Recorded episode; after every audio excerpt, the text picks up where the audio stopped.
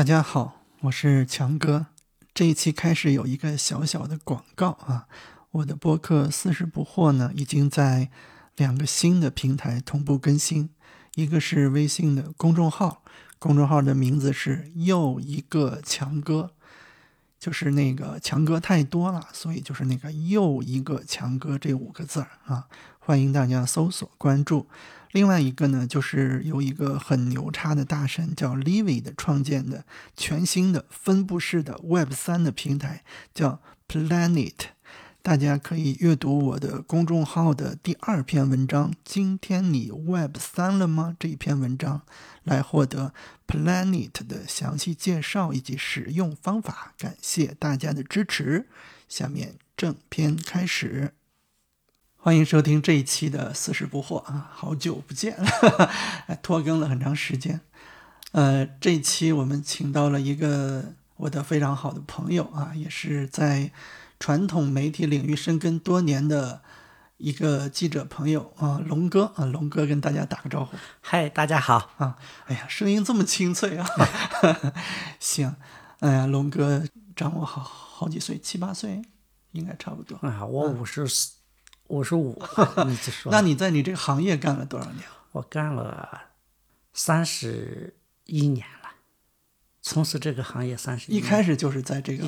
大学毕业以后就来了这个单位，一直在。你看，我们也经常会 会回头聊一下大学的时候啊，所以大学就是学相关的专业吗？不是，我完全是改行吧。嗯，因为我本身学的是经济，呃。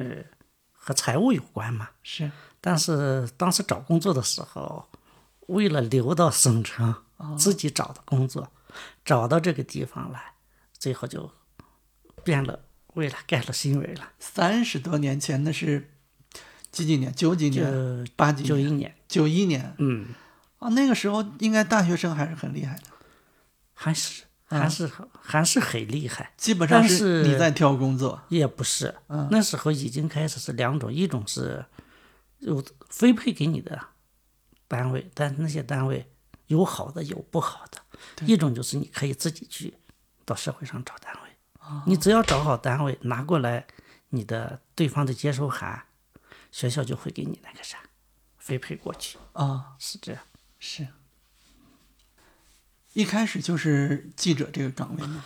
一开始就是那时候，说实话了，对写稿子这些一窍不通。嗯，我很感激我第一任老师吧。嗯，我跟上的我们的主任老主任带着我，那就是首先是从编稿开始，一字一字的，教给你怎么改稿，从这开始，再加上看点新闻方面的书，慢慢知道新闻怎么去写。行，我先问一个比较尖锐的问题吧。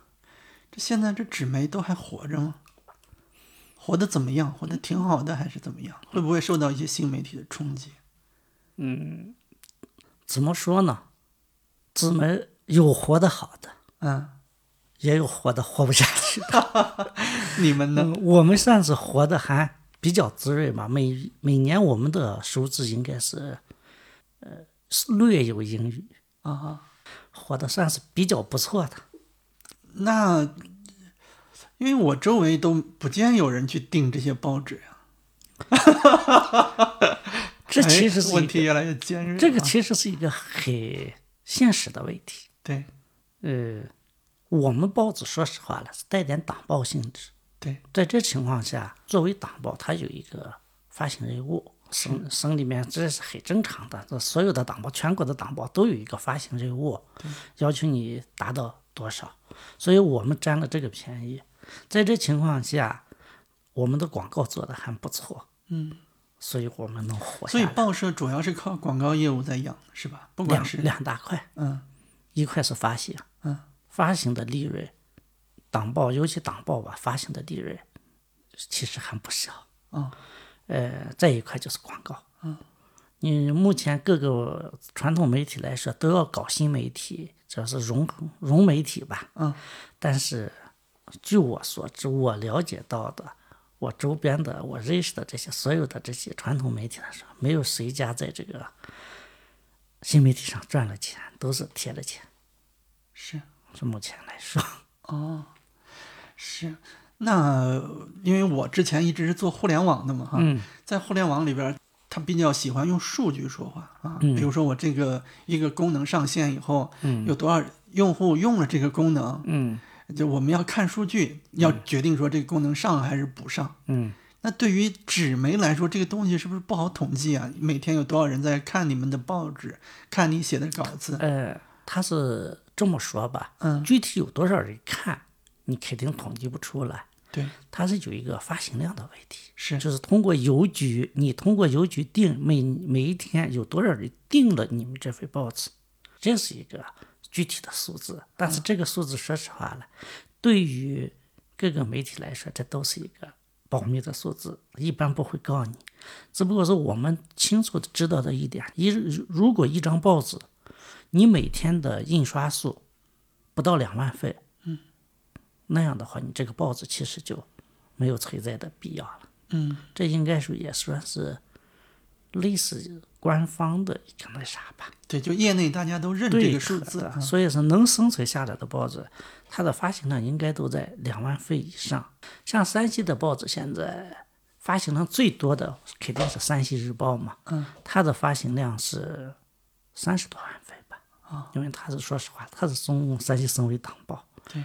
这有一个政治任务，是 啊。那你们作为写文字的哈，作为记者，一线的记者，会不会随着这个发行量的下降，自己觉得自己的这种使命感呀，或者是成就感呀，会有影响吗？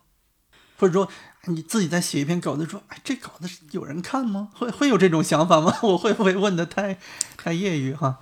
嗯，怎么？我觉着吧，嗯，肯定有一部分记者会这样想。嗯，因为这说穿了，他就是一份工作，他可能就想，我有时候就是无所谓别人看不看，我应付了就行了，或者说我也清楚这个稿子看的人不会多，我直接就把它应付应付完了，写出来就算了，我不去考虑太多的受众面，因为我就本身知道不会有太多的人看，但其实是遇到一些。重大的新闻事事件的时候，传统媒体的记者他绝对会用全力、用尽全力去写去，因为他很清楚这种事件的发生，可能你碰不到太多，而且是在不同的媒体，在那有一个比较，随着报纸登出来以后，人们在互相看，尤其是在业内人士看你的时候，显示出来是不是你的水平，是不是你这种报纸的水平。哦，我我想起来了，好像是每一篇文章都要署名的，对吧？大家一般都会用一直用同一个名字，这能乱乱写吗？你不行，因为上面很明确的打着“北报记者谁谁谁”，这必须是真名啊。是，所以是，你想如果想在这个行业长时间在这个行业工作，那么你必须得拿出好些有影响力的稿子。我们其实去了任何一个单位。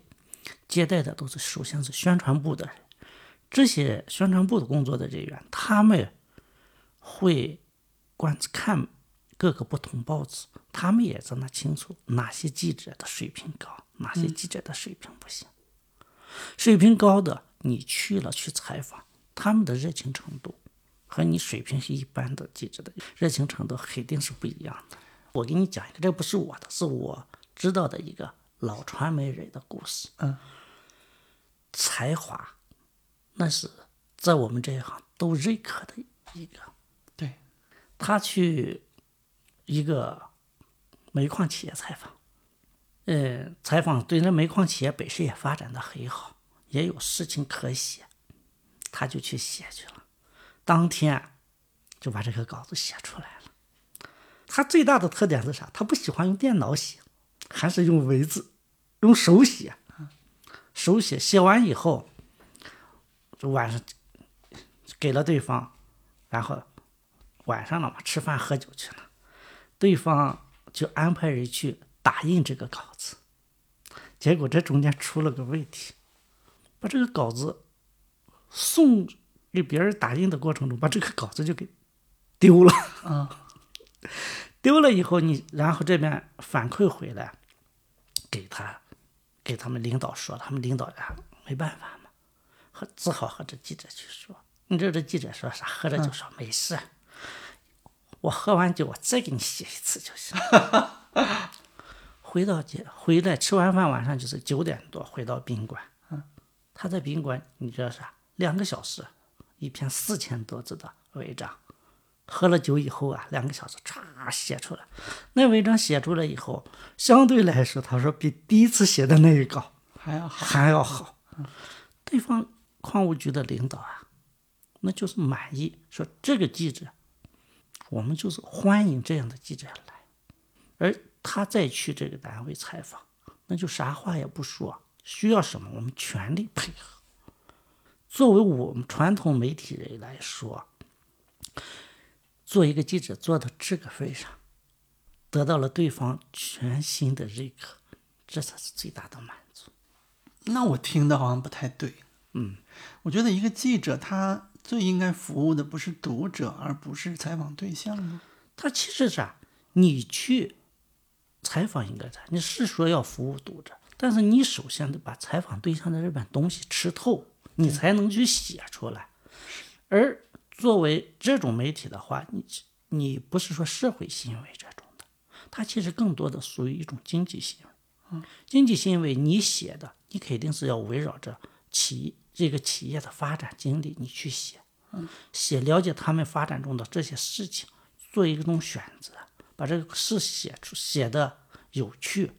而作为这个企业的领导来说，他并不是说是你要拍我的马屁，拍的好了我就满意，他并不是这，他也是希望你把我们所做的事情，用一种有趣、生动有趣的语言，把我们的故事讲给别人听。其实说穿了，这种稿子出来是，应该是一种就是，企业满意，读者也喜欢看。嗯，我们好多的稿子，嗯，我也看过很多稿子，包括我改的稿子过程中。出现的情况就是啥？为了讨好这个企业，写出来的那事情，违章，你读了，作为一个读者，你是读不下去的。为为什么要讨好企业呢？因为企业这方企业会给一些东西，利益啊，或者是什么东西？这个东西它有啥？你和企业去企业采访，你主要是服务这个企业去了，相当于是企业是你成了客户了。对，所以它好多，它其实是这种的。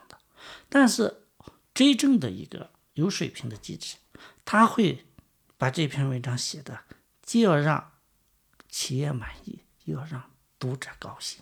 对，但是这样的记者，说实话了，总不是太多。对，我们大多数的记者去去一个企业采访，只能说满足了企业觉得还可以，而读者可能就读的不是太满意。但是其实读者也对记者不会产生什么反馈嘛，或者换句话说，好像也不是不需要很在意读者 是不是满意。需要在意吗？好像不需要。你说需要吗？也需要，但是需要性不是太大，因为很清楚，你现在的读者会反映因为发行量不是靠读者，可以这么说。这是一方面。嗯，呃，即使是发行量靠读者的，他其实也把读者的那种需求不是看得太多。那我那我就不明白是为什么了。嗯，你就说说这吧，我们的报纸，我给你说一下这个报纸的分类吧。好，报纸的分类它应该是这么几种，一类是党报，像《人民日报》啊，《山西日报》，这就是很明确的党报，以传达中央和省里面的重要指示为主。你你翻开他的报纸，你去看一二三版，更多的都是这方面的。后面才有一点，再就是一些个听剧这些，它就是工作性的报纸。对，这是党报。第二类报纸是都市类报纸和晚报，这一方面，它可能更多的面向一个老百姓的琐事、家常事这些家长里短的，它也会发生一些社会性行为。但是在我们的这种体制下，社会性行为你也不可能挖掘的对会有一些太顾虑多嗯对，不可能挖掘的太多，嗯，因为你是中国的这种嗯，我们不涉及这块内容哈，嗯我们跳过。对嗯，是说这，所以是这里面的东西，你要说老百姓感兴趣吗？感兴趣，但是老百姓对这一块的未必需要嘛？他并不需要你的，他只是看了这个事情啊，这一家发生了一个什么事，那边着了个场大火，我看看就行了。当故事会看。对嗯，他并不是。第三类是维灾类报纸，这种报纸其实是，他说实话了，他就是从各个报纸上去搜抄去嘛，呃，杂志各方面抄回来的，付一一定的一稿费。类似于参考消息之类的。有点这参考消息，好歹呢还是记他们的有派记者在全国世界各地住着了，有给他们提供自己采访的。而《维载报》就更不是说就说了，就像《读者》杂志一样，他就是说从各类报纸上摘下来的，他觉着读者会感兴趣的，那就是一种纯消遣性的报纸了。嗯，所以是，你就说我大多数的传统媒体的，你要说他指望他写出多少讨好读者的。稿子，说实话了，我觉得比较难是？很难。嗯你认为这个事情是一个重大的事情，读者不一定看，读者喜欢看的。你比如就说，我们可以说传统媒体上能引起读者兴趣更大的，比如说中国的载人飞船升空发射成功了，对，成功以后，这个是你可以挖掘一下航天员的一些故事，这样的话，读者会去看。但如果你报道一个政治性的大事件或者一个经济类的搞事件的时候，有几个读者愿意去看？其实读者也大多数读者也不愿意去看。嗯，但是我们还是在在纸媒上，因为这个也不太好统计嘛。但是比如说公众号，公众号就经常会有所谓的十万加爆款嘛。嗯啊，那那就说明其实它也是基本上是以文字为主嘛，就是公众号里里边的这些文章。嗯，也就是说，不是说大家对文字的需求降低了，对吧？也就是说，你如果能够写的，即便你是纯文字的东西，但是即便但是这个内容如果是，呃，怎么说呢？我们我们不能用好坏来评判吧，就是，呃，就是有还是有人愿意去看的，一般的读者他可能对这不感兴趣，是但是搞这方面研究的，或者说呃对这方面和这方面相关的，他可能会去看去。嗯，就是说这种东西你不能说是啥，因为我也知道，就包括我们的传统媒体，我们的那个视频号也好，我们的公众号也好，它有时候发出去的是就是点击量特别多的那些，嗯，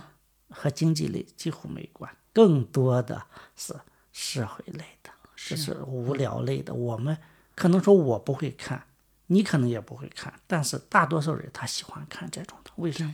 不费脑子。你看你，哎呀，我们这么说容易得罪人呀。来喝水。行，那龙哥能不能给我们总结一下你干记者三十多年了，你对记者这个职业你你评价一下？我觉着做这一行最大的一个要求是你必须得有责任心，没有责任心的一个记者，就是要么就是一是混日子，二是我想从这个行业里面，呃，获取利益，这就是让前些年的假记者多的原因，就是说人们都是看中了这个行当里面能赚钱嘛，是。去出去抓住你一个把柄，就和你去谈判，然后呃威胁你、恐吓你、吓唬你，最后让你掏了钱，我把这个东西不发，这是假记者。真正的这种现象多吗？在前些年很多，像出现过假记者村儿，啊，都出现过这种情况。就就其实真的记者反而是很少做这样的事情。真正记真的记者，哪有国家新闻出版总署发记者证的这些？大多数记者可以说百分之九十八九，他是不会去做这个事情。为什么呢？嗯你做这个事情总有败露了，你不可能就说一直说是天衣无缝吧？对，你做一个真正的记者，你是有单位的，你珍惜了你这个工作，那么你就在想，我不需要这么去做，其实我们经常接到的电话就是朋友打来的，问你们单位有没有一个叫谁谁谁的记者？我说实话，我接到的所有的这些电话里边，没有一个是我报社的记者。嗯有些名字我知道，这些可能就是作为报社，它要生存，它需要有广告部嘛，就业务员有。这些人有些是报社的一些业务员，在底下为了拉广告吓唬人，有的就是敲诈勒索，但是那好些人根本不知道。我一般遇到的情况就告给对方，没有这么个人，我都不知道有这么个人。你这情况的话，你要么你就让对方拿出来新闻出版总署的记者证，或者报社的采访介绍信，要么你就直接报警。哦，因为我说更多的是就是假记者，但是为什么假记者？我其实是想到这我就想笑的。嗯，为什么假记者啊？我们都在喊打，可是一直就把它消灭不了呢？其实更多的问题是在我们好多单位他做的那个事情，他心慌，心慌他就心慌。是比如我我知道的一个，啊，我就不能说啥的行业了吧？对我知道的，他给打电话，一个事给打电话，说是是给我打电话的这个人以前也是一个媒体的朋友，他后来跳槽出去去其他行业干去了，说你们报社有一个谁谁谁，我说是没有这个人呀、人说我说咋了？他说我的个朋友是说人家说是他们是违法罚款了，说要八千块钱。嗯，我说是你就你，我说你也是从媒体出去的，你也清楚啊，这个东西要么就是业务员，要么就是假的，纯假的，嗯，诈骗。你就告你的朋友，他如果自己心里没鬼，他没有这个事情，他立的行得正的话，你就可以不理他，都可以报警。啊，我知道，我告他。后来再次见面聊天的时候，问一下，我说你那个事情咋样了？人家给了他几千块钱，给了五千吧。我说咋了？他们自己这个事情就让人家抓住把柄了，罚款了吗？这个罚的本来说可以不罚，或者说是就不是你该干去的事，他们去干了。啊，我说这你就没说，你自己就手上有把柄递给别人了，你还想把这个压下来，那就不可能嘛。你只有他为了不暴露，他就只有给假记者掏钱，这其实就是假记者生存的空间。可是可是你们作为真记者，不是应该去报道这个事情吗？不是让消灭这种，对吧？我还是太幼稚哈。你你说消灭什么？消灭假记者，还是消灭乱罚款？呃，总之就是所有的事情都应该摊开嘛。记者的职责不就是让把一切都摊在阳光下有？些东西我们不能去过多的去谈。嗯，就是同样的，你就说他乱罚款，这个其实不是属于记者们你能管的。那像政府部门，他定下来就不能去乱罚款，为什么好多这个单位他照样去乱罚款？这是纪检部门要管的，但管不了，这背后的因素我们就都不能去说。是但是就是因为你有了这个现象，作为一个嗯追记者，你还有责任感的记者，你看到这个事情，我不能去报，我也不能去敲诈他去，那么我就只能是当做没看见这回事。因为好多事情在这我们，对我们这种就这么说吧，我们现在传统媒体的舆论监督功能可以说是丧失。是。所以说，你在这情况下，你就肯定那那其实大家也知道，或者是作为你们作为从业者也能感受到说这种监督功能的丧失。对呀，都清楚。对，那但这种东西你就不能去说呀，不允许。嗯、那你会后悔去选这个记者这条路吗？不后悔。其实我觉得这个职业很锻炼人的，嗯对你的眼界、对你的思维、对你的知识积累是很锻炼人的。要想做好一个记者，不是说是我会写文笔好就行，他不不是这样的。但这不是矛盾的吗？就是好像记者实现自我价值的事情，就是去去呃公布真相，然后去实现监督。但是这种事情又不能做，那不会说是自己的价值就没有价值，或者就是相对来说就会减小。你看，我还是太天真了。你，嗯你所说的真相是什么？好些事情，嗯，不是说你光眼睛看到的就是真相。嗯，它其实背后的调查，你并不是说一般的记者，大多数传统媒体的记者，你并不是实践调查记者，我们更多的是来正面宣传。嗯，你是做好这方面你就行。对，所以就是报社都成了宣传部、宣传口。这就是重，这是、其实我觉得有一点我，我可能。嗯，大伙想的，我想的和大伙想的也许不一样，也许一样。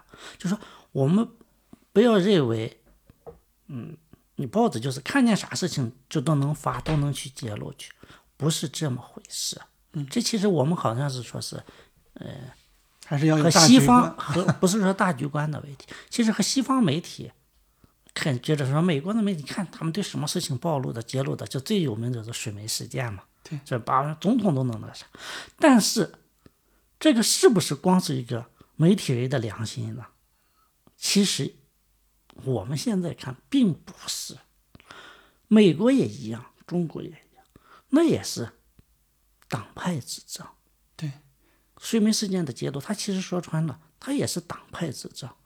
报揭露出来这个事事件的媒体是属于执政党对面的那个党，对，在野党的媒体，他们去做。说穿了，我们能从媒体上看到的所谓的各种真相的话，都是有政治目的的，都是有的。并不嗯并不是西方的也一样，并不像我们想象的西方就特别民主，嗯，并不是这样，嗯，这就说是说，作为一个媒体，作为一个你不能说我看见这个事情，我就认为你们就应该把这个事情揭露出来去说去，你看到的只是这个事情的一小部分，这个事情背后的很多事是什么，你并不知道。最简单的是，我们记得当年的一个演员的两个演员的婚姻破裂，呃，潘什么？潘粤明是潘什么？我们不要动不动就就捡软柿子捏，你这动不动就好像是其实男艺人就是捡软柿子捏。不是你嗯，其实说这两个人，他都是演员，出了事以后，在网上一开始出来的是男的，说的是男的有问题，人们所有的就暴力了一趟，对。最后事实真相是女的一方有问题，对，但是反转已经反转不过来，再事情说那啥了，人们已经把男的对，之前有一个阿里的一个什么事情嘛，也是类似吧？嗯类似这，这就是说，现在这就是说，你现在就是说，人们都认为谁先爆出来了，他给爆出这个事情的时候，他肯定是有倾向性的，他然后就引导着你这些网络媒体也好，各方面也好，人们的情绪引爆了人们的情绪，都认为你这个不对，但是。互联网的记忆就认为是互联网的记忆是三分钟，人们只记住一开始的，什么传谣动动嘴，辟谣跑断腿。是就是这样。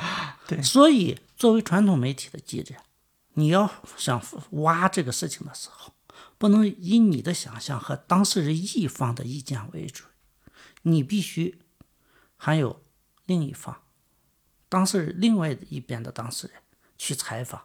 你没有的话，那你就是偏听偏信。对，现在舆论监督相对是少了，因为涉及到什么？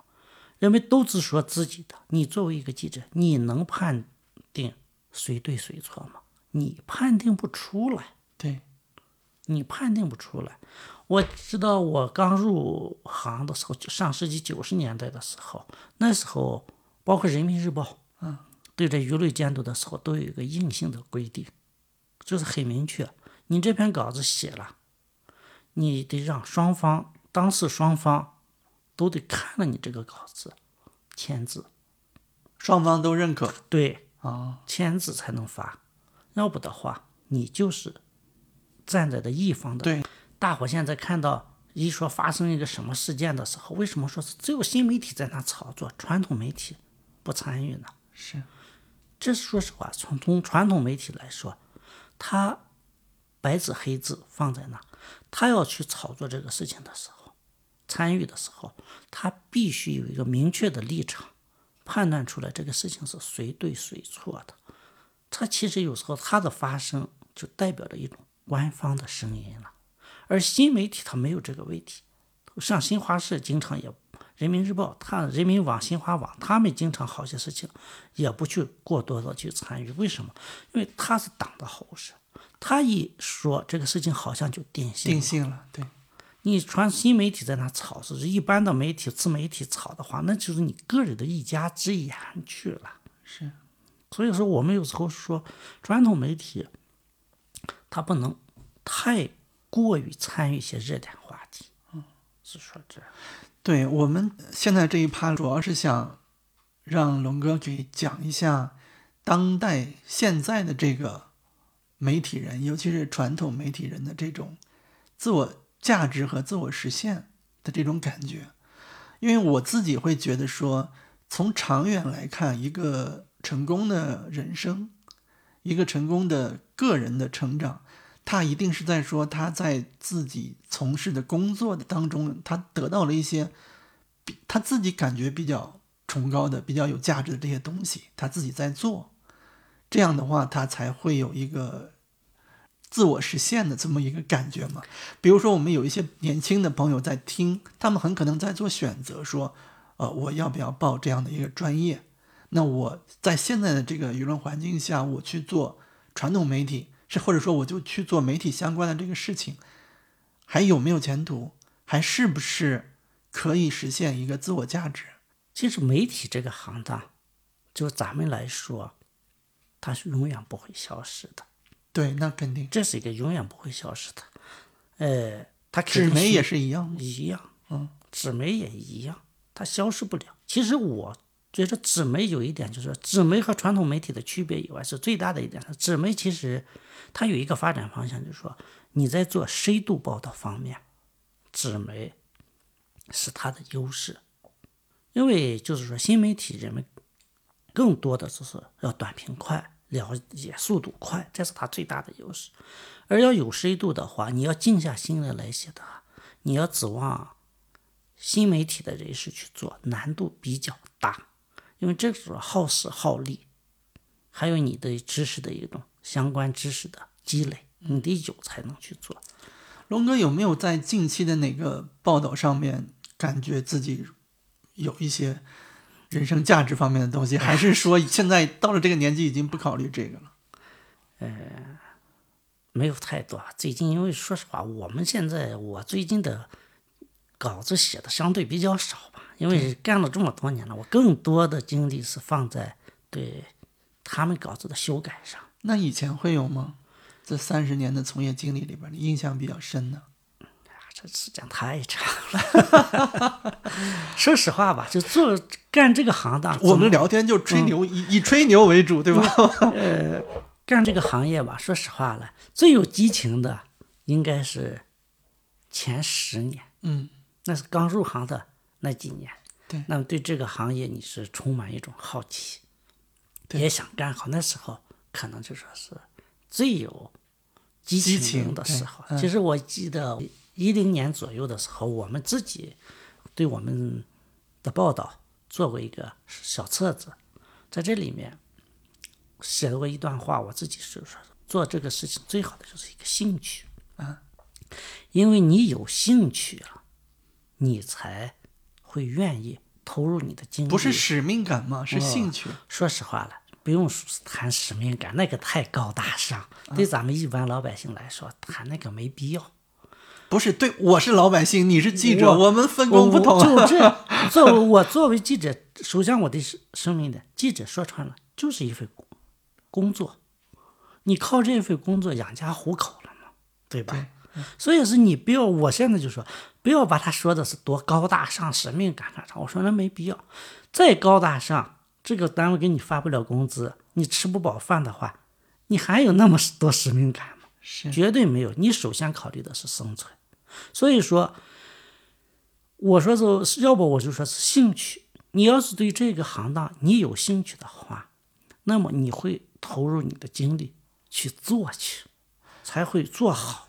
我我我我要稍微的挑战一下龙哥哈，就是因为我们印象中还是有几个比较大的新闻报道的事件，嗯，有些也出现在纸媒上，嗯，呃，比较早期的话就是那个南方都市报的那个叫什么名字，就是收容遣返的那个，有个小伙子被被打死了，然后后来那个收容制度就取消了嘛，嗯，那个那个报道好像是从南方都市报开始，哎，其实我是。这个的话，我印象中有，嗯，有印象中有，但是我就跟你说，这种报纸定位的问题，这是一个事情，还有另外一个事情就是地沟油，地沟油好像也有一个记者在报道这个事情就是说。你所说的，这就说是一个是，这个是这些事情现在能聊吗？在能聊，能聊，嗯，能聊，就说啥？就是说报纸，一个是事情发生的时间，一个是报纸总编的胆量。和一个是上面宣传部的宽容度啊，这个就是说记者在这里边就基本上没有什么发言权。说实话了，这个稿子不是说你记者看见了我就想写，我就能把它写出来就能发了，不是这。你就想说的那个遣返的那个事情，嗯，那个事情说实话了，是有这么个事情，记者也了解到这个情况，你这个题你得拿回来报题，啊。因为报社要投入，不是你记者一个人去干去。报社他对这个题做了一个研究以后，认为这个题可以去报，可以去写。那么你记者，他像南方周末，我们知道南方周末或者南呃南方都市报，嗯，他们那时候对记者的说，我们一般的媒体做不到的啊，是他们能做到的。记者的权力比较大，你就这一篇报道，这可能就是要求你，你这一个月，你就这一篇文章，你去给调查去，而需要的费用、出差费用、各方面费用，报社要保证你。一般的媒体做不到这种，而南方周末也好，南方都市报也好，他们其实就是在广东那个环境下。他的环境相对宽松的情况下，他能把这些当初吧，嗯，当初嘛。但是你 现在这些年，他们也这方面也少了，而且有时候我们出台的一些类似的一些政策什么的，也需要嗯有一些事情事件的推动。对，所以你必须得天，我们说天时地利人和，你各方面，但是。这个就听上去很心酸哈，因为呃，收容制度其实我自己感受不深了啊，因为呃，可能接触的比较少。但是你像地沟油这种事情，其实它影响得到的是每一个人，而且这种事情每一天都在发生。我你知道你知道这个事情吗？就好像有一个记者因为这个事情被就不在了嘛，人人就不在了。但是这个事情还是啊。不用说这好些事情，我知道的比你很多，那肯定不能说。嗯，是我知道，就是我们好些记者，我们都知道。嗯，不光是我们知道，你说在网上知道吗？都清楚。但有些事情的处理过程，不是说你想。我明白啊，我对我我知道，就是我们不聊那个，我们不聊深更深的事情。我还是想回到一个记者的。使命感和自我价值这个上边啊，就是在现在这种情况下，会不会说，呃，就是孩子们哈，就就大学生他们这些人，他们去学习传媒相关的专业呀，然后立志将来要去做记者呀，这个其实已经不是很适合，或者说是意义不大。其实意义不大。嗯，那如果是这样的话，这个行业不是终究会不在吗？这个东西从互联网开始，网络发展起来以后，就一直有一个情存在。但是我们要是疫情在我们国内有一个问题，就是说我们在网上看到的新闻，包括你就是今日头条也好，包括在搜狐也好、新浪也好看到的那些新闻也好，但是那些新闻就他们来说，他们是没有多少。养多少记者去采访的？他们的稿件更多的来自哪了？还是传统媒体？和传统媒体的合作。这这个我不太确定啊，我听说搜狐好好像也养了很多记者。养的我知道，包括搜狐在山西也有，包括呃网易、网易山西这些我们在接触中都有。是，但是这就是我跟你说的，我们所出去的新媒体记者、传统媒体记者的区别就出来了，就在这。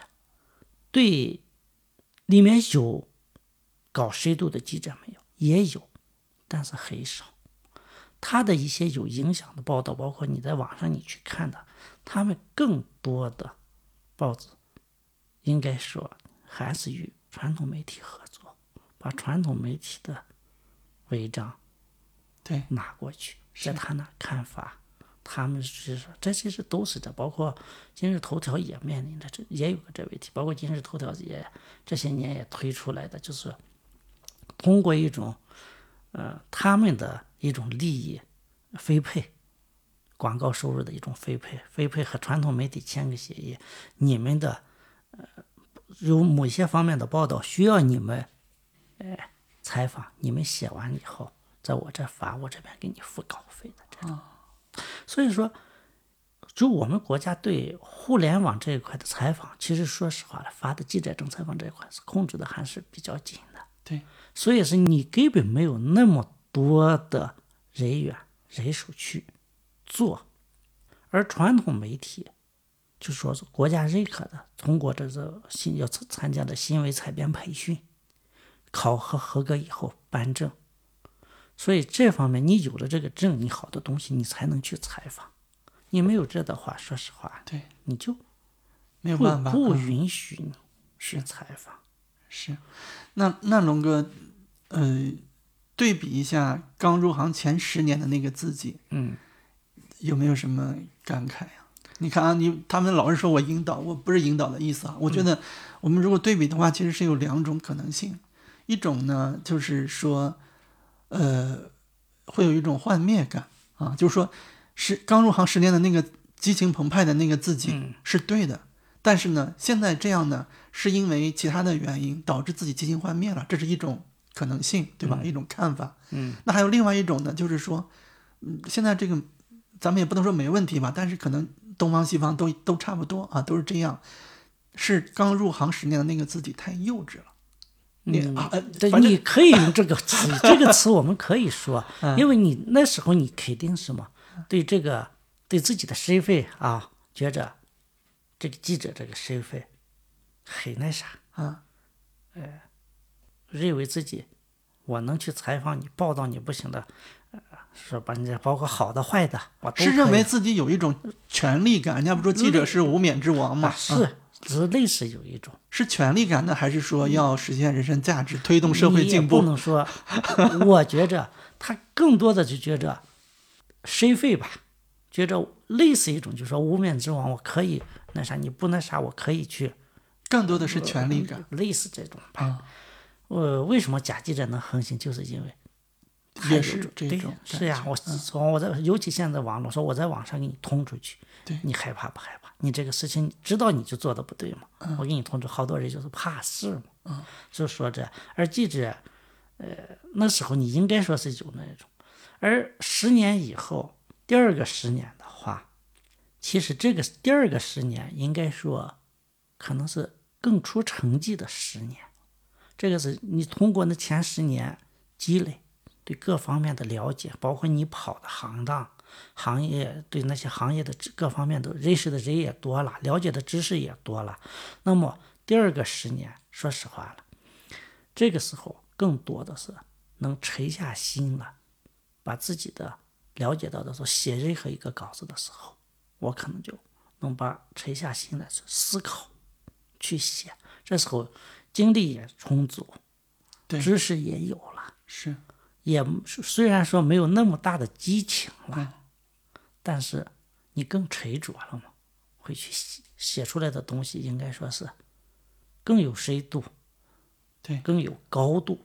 龙哥最得意的一篇稿子是关于哪个，或者说获得了什么样的成就？这个方面说吗？当然，我也理解哈，这个也不能细说啊，这个没关系。获得一个相当于中国新闻奖这个啊，就是业内会有一些评奖这样的东西对，西。业内有评奖，最高档的肯定是中国新闻奖嘛，啊然后是省内的新闻奖，还有一些行业的新闻大奖。啊，这就是说最高的一篇文章，相当于中国新闻奖。是就是说，这我是揭露的是一个也是社会性问题吧。嗯，它当时和经济也有关，它但是更多的是呃社反正也是和老百姓的日常很很密切，接和和老百姓关注的关系到咱们老百姓的日常的。但是这个稿子它又属于经济类稿子。哎，这样的稿子也能得奖，为什么大家都 越来越不愿意写了呢？他也不是不愿意写，嗯，只不过是你得有时候，说实话，一个得奖的作品，你有时候，嗯，得在一种需要的那个啥，他评得天时地利对，都有这方面因素。你并不是有些稿子你也认为你写的好，也是热点，但是你不见得能得奖。嗯，因为其实我们拿着那个奖的作品的时候，那我们可是耗时两个月去采访。嗯，各方面都要采访到，但并不，你你可以说它是批评报道，觉得我觉得并不属于批评性报道，它其实属于一种纪实性报道，就围绕着我们老百姓的很普通的一件事，嗯，展开采访，这个事情涉及到的方方面面呀，有企业有个人，方方面面，我们几个记者围绕这事情来来来回两个月左右。对，你做出来。但是说实话呢，做一个记者，你几个人耗时两个月做这么一组报道，如果都这么去做的话，那个报纸也就塌了。每个人都这么做的话，那不一定啊，也许就反而是大家都爱看了。错了，嗯因为你的报纸是每天出的，啊啊，你不可能拿出这么多人耗这么多时间去做一件事情去。作为一个报纸，你培养的记者应该是有几种，一种是普通的记者，他就是平常的日常的对开会，有各种会议比较多，这些这你去开会写稿，写一些日常的嗯一些单位日常的工作呀，这些新闻，这是一种。另外一种记者是报社可以说是重点培养的记者，就是做深度报道的记者。这类似我们其实为啥一直当时一直说起来，南方周末也好，南方都市报也好，包括后来的经济类方面的二十一世纪报道、经济观察报，就这些报，为什么说他们是他们的稿子影响力大？是为什么？因为他们是周刊，我一周就一期，嗯，然后我安排的记者就是这一周我可能就围绕这一篇稿子，我有时间去采访去写，嗯，而日报你不行的是啥？你每天得有报纸要出来，你不能得有稿子呀，你不能开天窗呀，也不能全用新华社的报纸稿子吧。所以你的记者，大多数的记者的精力就是要保证这场报纸的正常出对，出版、发行，而你找的好深度报道的记者，就一个报社，你最起码你要培养那么两到三个搞深度报道的记者，就是说你给他可以是不要求他每嗯天有稿，他一一周半个月，他能去抓一个热点问题，写出一个相对深度深度的报道。嗯，这样的话，给你这个报纸的高度你就有了，深度和高度就有了。而大多数记者其实就是保证了你这张报纸的新闻的呃及时性。对，及时性。今天开了几有几个会议要开，这个消息老百姓你就就比如我们就说，省民政厅今天开了一个会，发布了和咱们老百姓日常有关的，比如说提高了是保险就是养老金什么的这些，这些老百姓需要知道吗？他绝对需要知道，这叫但是这个东西你说他挖谁，往谁挖需要吗？没必要。就原来一个月给你补贴是三百块钱，现在财政那啥变成了四百块钱了。老百姓只需要知道我从三百变成四百了就行了，而不需要说为什么要从三百变成四百，它的背后的原因是什么？怎么子就能实现三百到四百？他不需要了解这，这就是说是大多数记者，你日常做的工作就是做这个工作。是而就像比如咱们刚才说的地沟油的那个事情，是，那么作为一个记者，你就是啥？这是你得有能力，对我好像他还是付出挺多吧，是要巧打入什么内部，之类的，是吗？嗯，你得有能力。有时候就说，你像这种吧，你像那种危险性更大嘛，对，有胆量，有能力，你的维持水平，你必须还得高水平的维持。你要不是的话，你写出那稿子没人喜欢看。嗯所以是这种记者，你包括这个写写稿的构思、目篇布局，那你整个下来，说实话，这个可能就是说半个月、一个月，甚至两个月，你才能把这一篇稿子拿出来。那记者朋友在谈论这个不在的这个记者的时候，会是什么样的态度呢？他其实我跟你说，呃，肯定是一种同情，一种悲伤。但是对大多数记者来说，我们不会遇到这种情况去，对因为一般的记者你不会有这种情况，只有做深度报道的记者，他可能会遇到这。因为你去采访的话，深度报道的些好些东西的时候，你不可预见性太多。其实我们也遇到过，就比如我就跟你说我。我曾经我们采访过呢，黑煤窑，嗯对，黑煤窑好像也有过有一有记者去，就真的被抓到里边，有啊，嗯、叫什么名字？我不好意思，我都记不我们是说嗯黑煤窑，你去采访的黑煤窑，这个矿主，黑煤窑主啊，好一点的吓唬吓唬你，你不要才闹，闹不我收拾你。他会说这是好一点的，遇到呢不讲理的黑莓窑主，直接让人把你打了，能咋了？你能咋了？你这个记者你不就得躲着点？所以说，其实这种那种情况，危险性很大，但是大多数记者他不会遇到这，而但是一般的记者去采访这种事情，怎么去说呢？都是报社提前的安排好，你去他会有应急的预案的。嗯没有应急预案，就你一个人单独去的话，那种记者说实话了，我觉着那就不是采访去了，那的目的就 是其他目的了。嗯，这两年我们其实记者的一种使命感，你在哪的时候体现在哪的话，其实是说啥呢？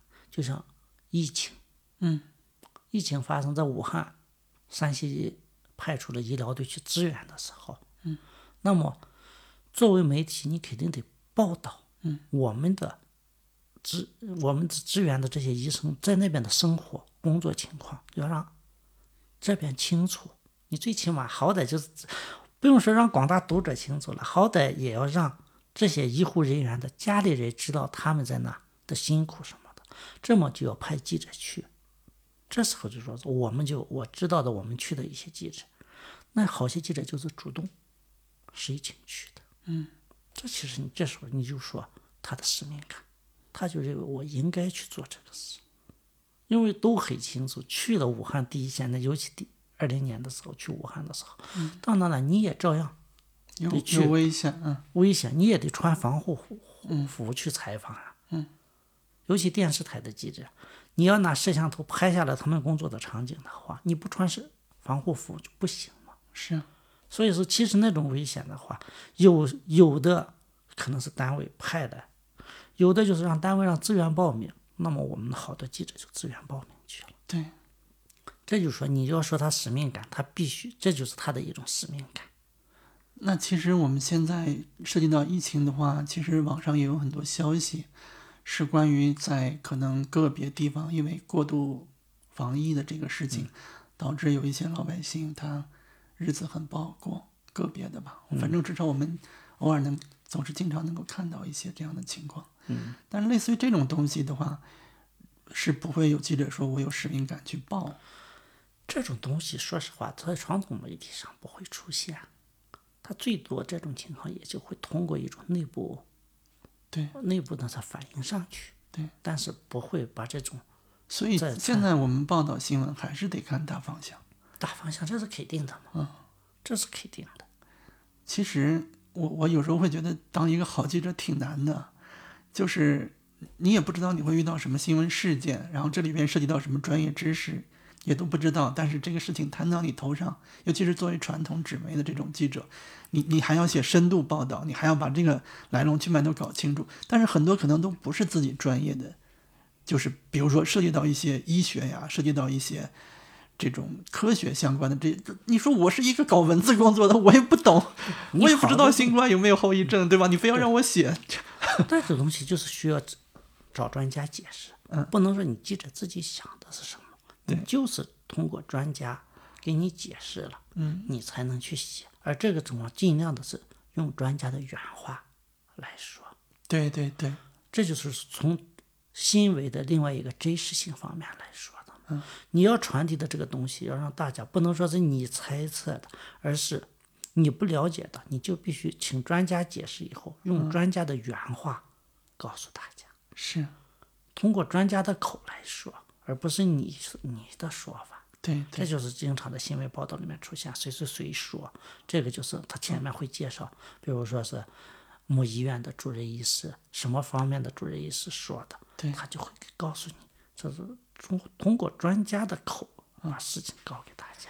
我们聊点轻松的话题哈，这这话题都有点沉重。嗯，收入怎么样呀？说实话，传统媒体的收入不高，不高吗？不高。我看龙哥这个日子过得也挺潇洒的。那个东西是不是你满足了就行？你不需要，你觉得就旅游不需要花太多钱是吧？你不需要去想着说是太多，嗯，因为我。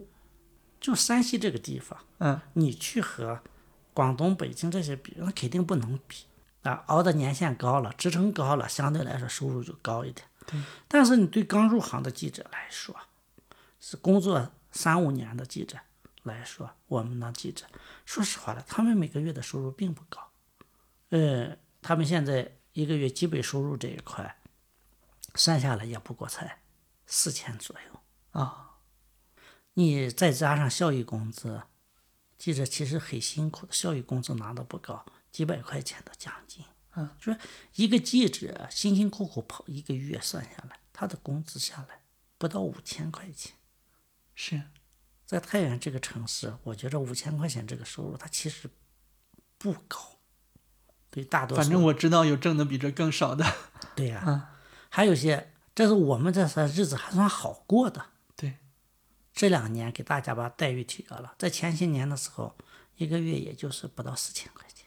对，而且还有的媒体，为什么有些媒体后来好多媒体也出现了一种问题，就是呃，记者们在外面干私活，他不可能不干，他单位养不起他，对，单位给的那种工资收入太低，他只能自己去想办法干点私活去。是。所以说，媒体这个行当会有一些，你看，就我问的有点直接，会有点灰色收入吗？嗯，你要说是灰色收入，在一三年以前，那时候还有，你就出去开个会，给个车马费，对，这是那个东西，不是，那是全国都一样，都一样的。新媒体记者也都有，都有，不是不说哪个媒体。一三年以后，现在就说记者出去。你就不要想了，能留你吃饭都不错了，就是这样。现在，哎，怎么越说越悲凉？感觉我们不是要说越轻松的。嗯，行，其实我们嗯也聊了很多内容啊，也散可能稍微有点散啊，也不知道有没有人也听咱们聊这些。嗯，呃，我还想聊一聊龙哥对于。以后的这个看法啊，这当然包括两个方面了哈。一方面是说，呃，媒体这个行业或者是记者这个职业，在咱们国家目前的状况下，接下来的这些年，你觉得会是一个什么样的情况？真的是不是就不建议年轻人去去参与到这些事情事情里面来？其实我觉着吧，就是。以后这些情况，媒体它还是一个，你也可以说它是一个朝阳产业也行。嗯，你就说传统媒体，尤其报纸，当电视出现的时候，人们都说报纸不行，但是报纸的日子一直过得不错。嗯，后来也是说新媒体，嗯，出来了，互联网包括现在公众号出来了，是不是说媒体也就不行了？人们都在唱衰传统媒体。嗯，但是我觉得传统媒体，你不是说你要想唱衰就能唱衰的，它有它存在的必要性。传统媒体与新媒体相比，它最大的一个特性，我觉得应该是它的严谨性。就是说，它登出来的每一篇文章，记者采访的，它必须是经过了记者写了，你的部领部主任看了，非管总编看了，最后总编辑还要再看一下，他才能去见报。这个里面，他就保证你的严谨性，尽量不会让你出错去。所以说，这个行业，我觉着就年轻人来说，只不过是说，入了这个行以后的发展，是看你个人的悟性。同样进了这个行当，有发展好的，有的就很一般。那就是说穿了，这就是一个你的悟性、你的新闻敏感性，在这个行当里面。你能不能发挥？你有新闻敏感性的话，你就能抓住新闻去报、去做，可能就直接你就在同样一批十个人里边，你就早早的就出人头地了。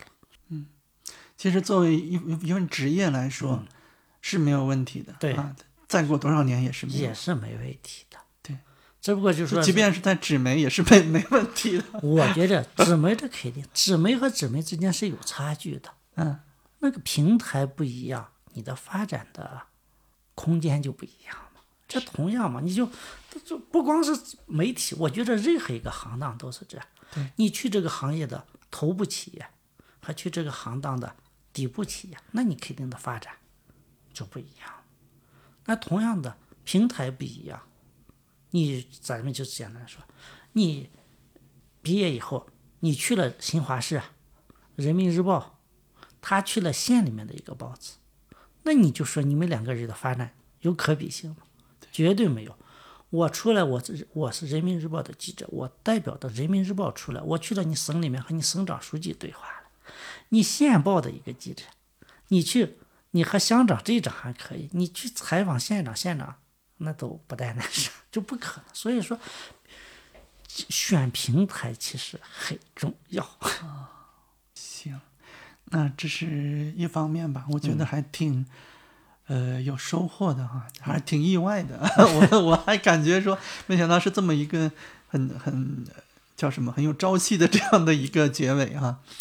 呃，那另外还想说一说，就是，嗯，就可能更大更虚的一个方面吧，就是我们这个国家，嗯的接下来的这些年。因为你龙哥毕竟是见得多嘛，然后也在这个行业里边也知道的很多。现在可能有些人会对咱们这个国家接下来这几年的一个状况会有一些顾虑，会有一些担心。我不知道在咱们传统媒体人的这个心里边是个什么样，是给大家加油打打气哈。哎，我觉得国家只会发展的越来越好。其实我们从九十年代，上我从我开始工作九十年上世纪九十年代开始到现在，这三十多年，和大家好多人在一起聊的时候，都抱怨这个国家，抱怨政府也好，抱怨国家也好，说是这不对那不对，这腐败那腐败，各方面都说都抱怨。但是我们能看到的一样是在抱怨的同时，收入是越来越高了，生活是越来越好。我曾经和一个嗯企业搞宣传的人聊过，他那是在零几年，二零零几年的时候，我们聊，他对当时的改革很不认同，就认为国有企业的改革，看我父母工作了一辈子，现在下岗了，他说你改的不像以前，毛主席时代就没有下岗这一说，对，但是同时他又承认他家的日子好过了。不像以前没有这吃的，没有那吃的。我们俩在那聊了嘛，晚上住在一个房间聊了。我就问他，我说你是说这也不好，那也不好。那现在就最简单的问题，你家吃的和以前比怎么样？以前吃不上肉，现在肉没问题，天天吃都没问题。那你说这个国家到底是变好了变坏了？我们肯定承认，在这个发展的过程中，有一部分人的利益会受到伤害，这是不可避免的嘛。但是，放眼看去，整个国家的发展是越来越好。所以说，我就觉得从国家来说，从作为一个国家领导人来说，他们肯定的目的是想让老百姓的日子越过越好。我们现在的退休工人的工资，就拿我妈来说吧，退休的时候，当时是一个月才收入不过一千块钱出头吧。那么这退下来的二十多年了，收入现在在国家每年的提高这补呃就是这退休金的基础上，一个月收入能超过三千块钱，那你就再去说，那你说这个国家，它肯定是会变好，而从目前我了解到的情况来说，我们的财政支出每年都在不断的增加，而更多的钱是付到哪了？付到给老百姓的收入上去了。从各方面是你的养老金、你的保险金，它这些，就我看过的国家统计局调查总队他们做的一个调查，说居民收入。城镇居民收入里边的，这只有一块叫转移支出，也就是说是国家把收回来的税呀这些，通过呃不同的渠道给你补补给老百姓的，每这个里面每年的增长是比你的工资收入还高的。